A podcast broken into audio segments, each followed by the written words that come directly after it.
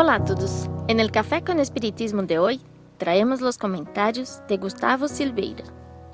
El mensaje es de Manuel por la psicografía de Francisco Cândido Xavier, retirado del libro Camino, Verdad y Vida, capítulo 144, intitulado ¿Qué tenemos contra Cristo?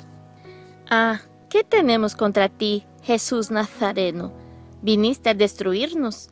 Bien sé quién eres el Santo de Dios. Marcos capítulo 1, versículo 24. Gran error suponer que el Divino Maestro hubiese terminado el servicio activo en el Calvario. Jesús continúa caminando en todas las direcciones del mundo. Su Evangelio Redentor va triunfando, palmo a palmo, en el terreno de los corazones. Semejante circunstancia debe ser recordada porque también los espíritus maléficos intentan repeler al Señor diariamente. Se refiere el evangelista a entidades perversas que se enseñoreaban del cuerpo de la criatura. Sin embargo, esas inteligencias infernales prosiguen dominando vastos organismos del mundo. En la edificación de la política, erguida para mantener los principios del orden divino, surgen bajo los nombres de discordia y tiranía. En el comercio, formado para establecer la fraternidad, aparecen con los apodos de ambición y egoísmo. En las religiones y en las ciencias, organizaciones sagradas del progreso universal acuden por las denominaciones de orgullo, vanidad, dogmatismo e intolerancia sectaria. No solamente el cuerpo de las criaturas humanas padece la obsesión de espíritus perversos, las agrupaciones e instituciones de los hombres sufren mucho más. Y cuando Jesús se aproxima, a través del Evangelio, personas y organizaciones indagan con prisa, ¿qué tenemos contra Cristo? ¿Qué tenemos que ver con la vida espiritual? Es necesario permanecer vigilante al frente de tales sutilezas, por cuanto el adversario va penetrando también en los círculos del espiritismo evangélico, vestido con las túnicas brillantes de la falsa ciencia. Importantísimo mensaje de Manuel, lleno de sutilezas que nos invitan a reflexionar sobre nosotros y sobre cómo estamos conduciendo nuestra instancia en el planeta. En otro mensaje, el benefactor afirmó, los hombres falibles no pueden erguir obras infalibles. Y por eso mismo él dice, no solamente el cuerpo de las criaturas humanas padece la obsesión de espíritus perversos, las agrupaciones e instituciones de los hombres sufren mucho más.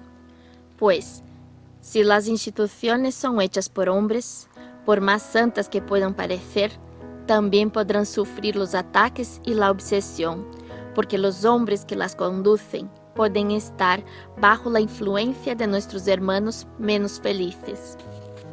Por lo tanto, es necesario diferenciar iglesias y movimientos religiosos, diferenciar ciencia del movimiento científico la filosofía de los filósofos y claro, imprescindible no confundir movimiento espírita con espiritismo.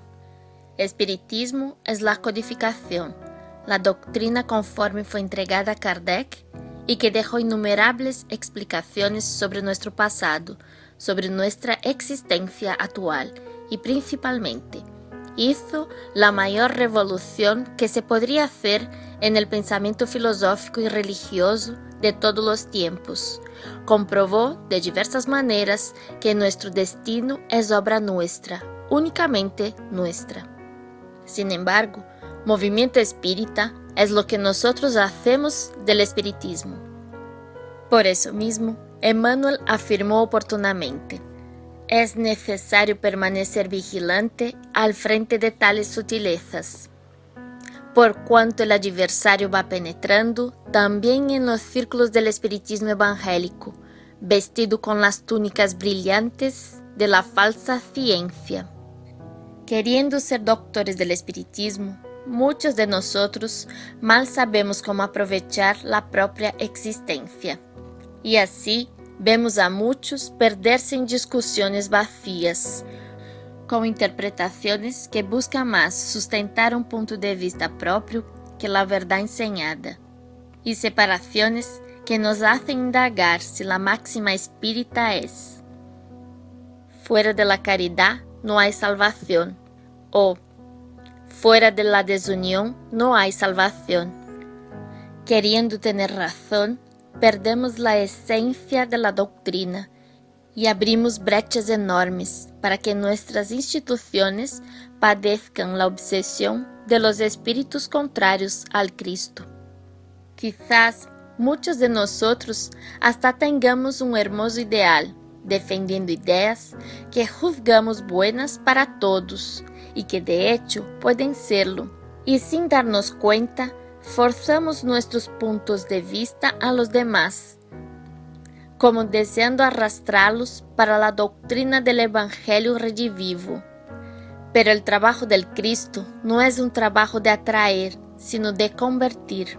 Debido a esto, es precioso cuando Emmanuel afirma, gran error suponer que el Divino Maestro hubiese terminado el servicio activo en el Calvario.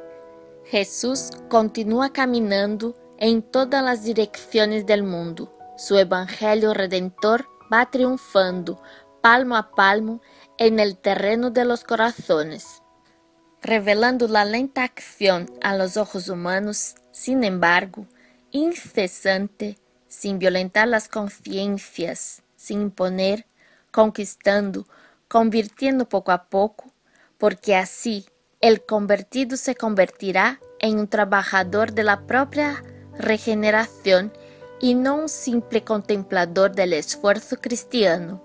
Y por cierto, este también debe ser nuestro mayor y principal objetivo.